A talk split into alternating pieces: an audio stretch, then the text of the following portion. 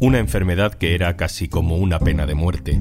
Un virus que nos enseñó que el mundo desarrollado no era inmune a las pandemias. Un estigma nacido a las puertas del siglo XXI. Y ahí sigue. Soy Juan Luis Sánchez. Hoy en un tema al día. VIH. Éxito de la ciencia, fracaso social.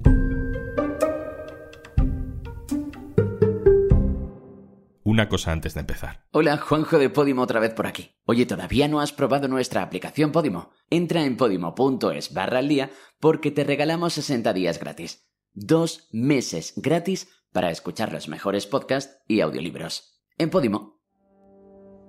Tuve que aprender a morir y luego tuve que aprender a vivir. Es Carmen Martín. En 1991 recibió el diagnóstico había contraído la infección del VIH. Habían pasado 10 años desde que el SIDA fue identificado, pero todavía en ese momento, aquella noticia era poco menos que una sentencia de muerte.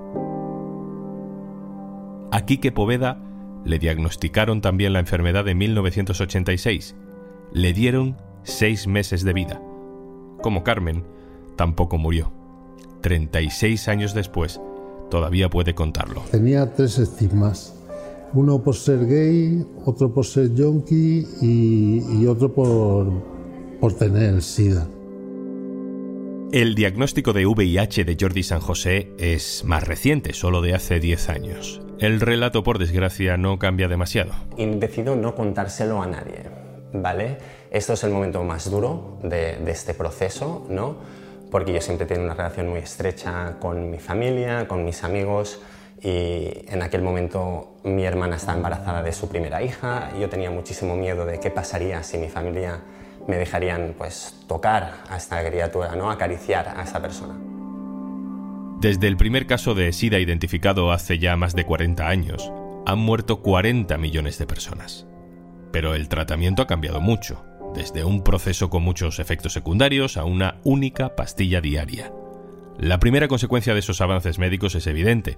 Ha mejorado la vida de muchas personas. La ha mm, estabilizado, normalizado.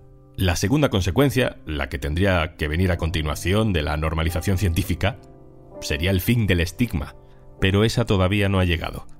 Por eso todos los testimonios que estamos escuchando y vamos a escuchar hoy se resumen en esta frase de la presidenta de la Coordinadora Estatal de VIH y SIDA, Reyes Velayos. Estos 40 años de, trabajo contra el VIH es un éxito clínico, pero es un fracaso social. David Noriega, hola. Hola Juanlu, ¿qué tal? David Noriega es mi compañero del diario.es que ha hablado con Quique, con Carmen, con Jordi, ha hablado mucho sobre su vida, sobre su enfermedad, también has hablado con científicos, no sé, me gustaría que me contaras qué sensaciones tienes tú eh, y qué sensaciones te deja la evolución de la enfermedad. Pues mira, el caso de Quique y de, y de Carmen a mí me suelen impactar bastante. A Quique le diagnosticaron en 1986, a Carmen en 1991 y hay un mensaje que, en el que coincidían los dos que era que era una sentencia de muerte. Entonces, es como muy impactante, ¿no? Me, decían, tuve que aprender a morir. es como, ¿cómo aprendes, cómo aprendes a morir, no? Y entonces eh, Quique me decía, bueno, pues me dieron seis meses de vida, pasaron los seis meses y no me morí. Seguí viviendo, pasó un año y no me morí. Pasaron dos y no me morí. Pasaron diez y no me morí. Y él me contaba eh, una cosa que a mí me parece muy, muy interesante también, que es una cosa que se llama el síndrome del, del superviviente, ¿no? Que es estas personas que en su círculo empezaron a ver morir a gente, a ver morir a mucha gente con la que se relacionaban, ¿no? Y me decían, y, tú seguías, y tú vivías, y no sabías por qué la gente que conoces sí y tú no, ¿no? Entonces eso a nivel psicológico mm, es una cosa que les afectaba bastante vuelves a sentirte como madre juzgada, pues esta mujer está loca porque ha querido traer ella que está enferma, cómo es que quiere tener un bebé. Carmen me contaba también otra cosa que me impactó bastante, ¿no? Ella eh, bueno, pues con todos los avances eh, médicos, científicos, ha sido madre, su hijo no tiene la infección, que es un logro importantísimo, pero ella me hacía una reflexión que era eh, que tú o cuando alguien de tu familia tiene algún problema de salud, como que todo el mundo se vuelca, ¿no? Y todo el mundo te pregunta qué, qué puedo hacer por ti, qué necesitas. Ella me decía, en 30 años nadie le preguntó a mi madre qué necesitas o qué puedo hacer por ti, ¿no? Entonces muestra muy bien cómo de alguna manera hay enfermedades que parecen de primera y de, y de segunda, ¿no? Y luego en el caso de, de Jordi, le, le, diagnosticaron más tarde, cómo pese a todos esos avances médicos y esos eh, tratamientos muchísimo más avanzados, él decidió no contarlo durante un tiempo, ¿no? Luego él me comentaba que se planteaba cómo se iba a tener pareja, cómo iba a ser esa relación, ¿no? Y me contaba que, bueno, pues que conoció al que ahora es su marido y que tardó como unos meses, un año en decirle que, que tenía VIH, ¿no? Y, me decía, y ahora me arrepiento de haber tardado ese año. Cuando realmente al final este debate está ahí, ¿no? Y yo creo que no, que no hay tal debate, porque al final tu estado de salud es, es lo más íntimo que hay, ¿no? Entonces, como que no tienes que que excusarte por compartirlo o por no compartirlo, porque bueno, es una decisión totalmente, totalmente libre y si la gente no lo comparte precisamente es por ese miedo, por ese estigma del que no son culpables en ningún caso. Desde el principio de la pandemia de VIH se focalizó que las personas en más riesgo de contraer el virus eran determinadas eh, poblaciones que además eran siempre las más vulnerables, como podemos hablar de cuando se, se señalaba al colectivo LGTBI eh, o a las personas que venían de la drogadicción y demás, sin darnos cuenta de que realmente el VIH es un problema de salud pública que afecta a todas las personas que tienen una vida sexual activa. Es interesante remarcar lo que decíamos antes, que científicamente se ha avanzado mucho, pero no socialmente, porque el estigma sigue ahí. ¿Por qué crees que es así? Pues principalmente porque mm, en el caso del VIH y del SIDA se definieron muy rápido grupos de riesgo. Y dentro de esos grupos de riesgo, pues las personas que no se incluían en esos grupos mm, pasaron a verlo como una, como una cosa totalmente ajena. ¿no? De hecho, enseguida se señaló a la población eh, homosexual o los hombres que tienen sexo con hombres. Eh, tú date cuenta que el, primer artículo que se publicó sobre VIH en un medio generalista decía que era un raro caso de cáncer visto en, en 42 homosexuales. Entonces ahí ya estás definiendo, de ahí paso a hablarse del cáncer rosa, del tumor gay. Entonces, es verdad que de repente se señaló mucho a un colectivo, ¿no? a, la, a las personas LGTBI. Entonces, de ahí surge este desconocimiento que hay al respecto y además de gente que sentía que no iba con ello, ¿no? Porque además, bueno, estamos hablando de los años 80, los años 90, donde, bueno, la, las personas LGTBI han sufrido una discriminación histórica a la que se sumó el VIH, ¿no? Entonces, este desconocimiento hace que no haya habido un interés y que la gente no se haya preocupado, porque mucha gente se ha quedado en los, en los 90 o a principios de los, de los 2000, ¿no? ¿Tenemos datos que avalen eso, que avalen que la población sigue teniendo un problema con las personas que tienen VIH? Sí, en 2018 el Ministerio de Sanidad, con entidades sociales y con eh, grupos que trabajan con, con, personas con VIH y, y, bueno, para reducir ese estigma, firmaron un pacto social, el Pacto Social para el VIH, y ahí ha habido varios trabajos que apuntan en la dirección de que da mucho para, para erradicar el estigma. ¿no? Por ejemplo, un 8% de la población desearía segregar a las personas diagnosticadas con VIH en España. Directamente segregar, y hay, en España hay unas 150.000 personas con, con, VIH. Más del 11% eh, desaprobaría que trabajasen en una oficina y más del 25% no querrían trabajar con una persona con VIH. ¿no? Esto además abarca todos los niveles, porque mmm, casi la mitad de la, de la, población, según una encuesta de este Pacto Social para el, el, VIH, dice que no estaría cómodo, que no le gustaría que su hijo o su hija compartiera clase con un compañero con VIH.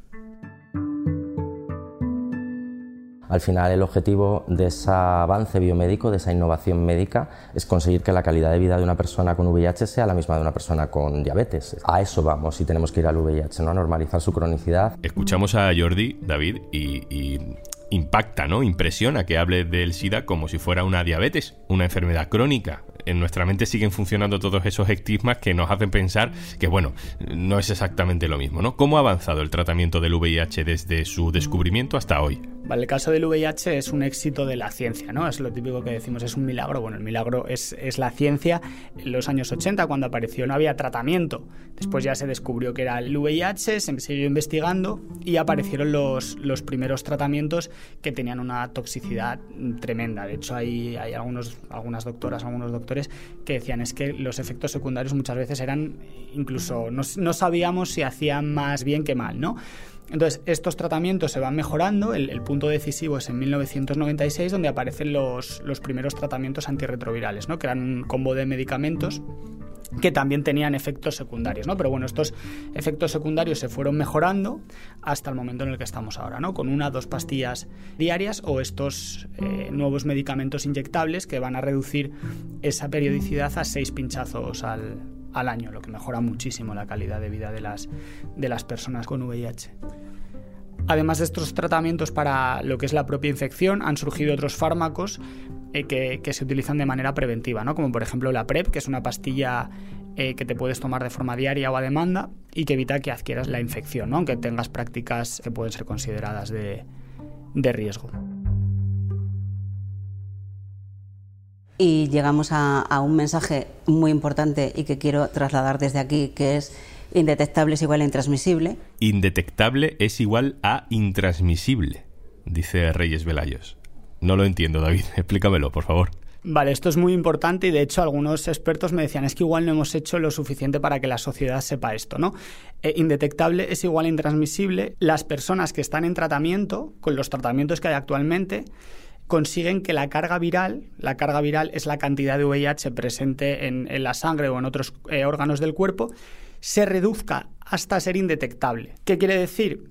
Que si tú tienes la carga viral indetectable, es decir, que no se puede detectar, valga la, redundancia, no puedes transmitir el, el virus en ningún caso, aunque mantengas lo que se conoce como prácticas de riesgo, aunque tenga relaciones sexuales sin preservativo, no se puede transmitir el virus. Eso es muy importante porque ayuda a contener la, la, epidemia de VIH, a frenar la transmisión y es muy importante también el hecho de hacerse las pruebas, por ejemplo, porque si tú sabes que tienes el virus, te pones en tratamiento, más o menos a los dos, tres meses de empezar el tratamiento, la carga viral se reduce indetectable y tú ya no puedes transmitir el virus. Hay gente en este momento que ni siquiera sabe cómo se transmite la infección, que no se transmite por un beso, que no se transmite por la saliva, que no se transmite por compartir un vaso, ¿no? que era una cosa que, que la gente no, no, no entendía hace, hace unos años.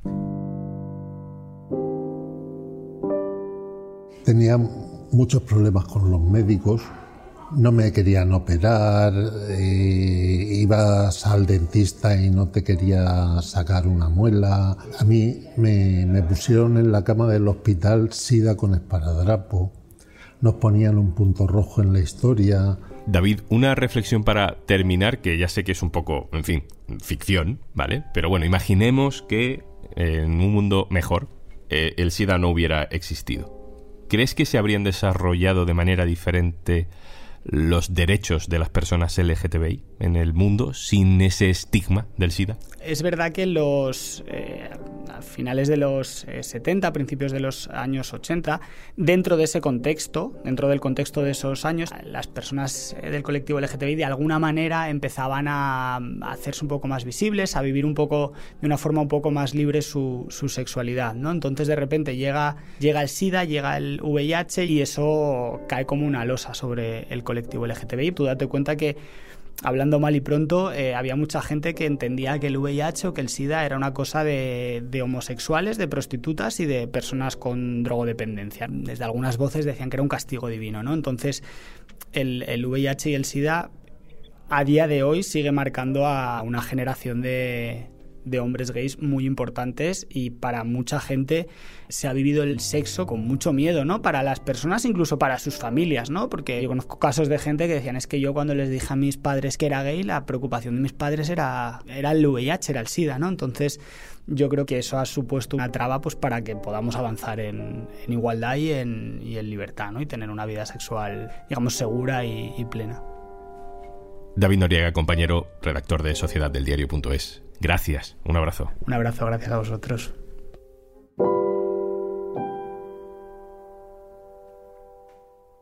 Y antes de marcharnos... 1, 2, 3, 4, 5, 6, 7... Así hasta 60. Disfruta de todos nuestros podcasts y audiolibros en podimo.es barra al día. 60 días gratis para que disfrutes de todos nuestros podcasts y audiolibros si te registras en www.podimo.es barra al día. 60 días gratis. Regístrate en podimo.es barra al día. Esto es un tema al día, el podcast del diario.es. Si te gusta lo que hacemos, necesitamos tu apoyo. Hazte socio, hazte socia del diario.es en el diario.es barra socio. Este podcast lo producen Carmen Ibáñez, Marcos García Santonja e Izaskun Pérez. El montaje es de Pedro Nogales. Yo soy Juan Luis Sánchez. Mañana, otro tema.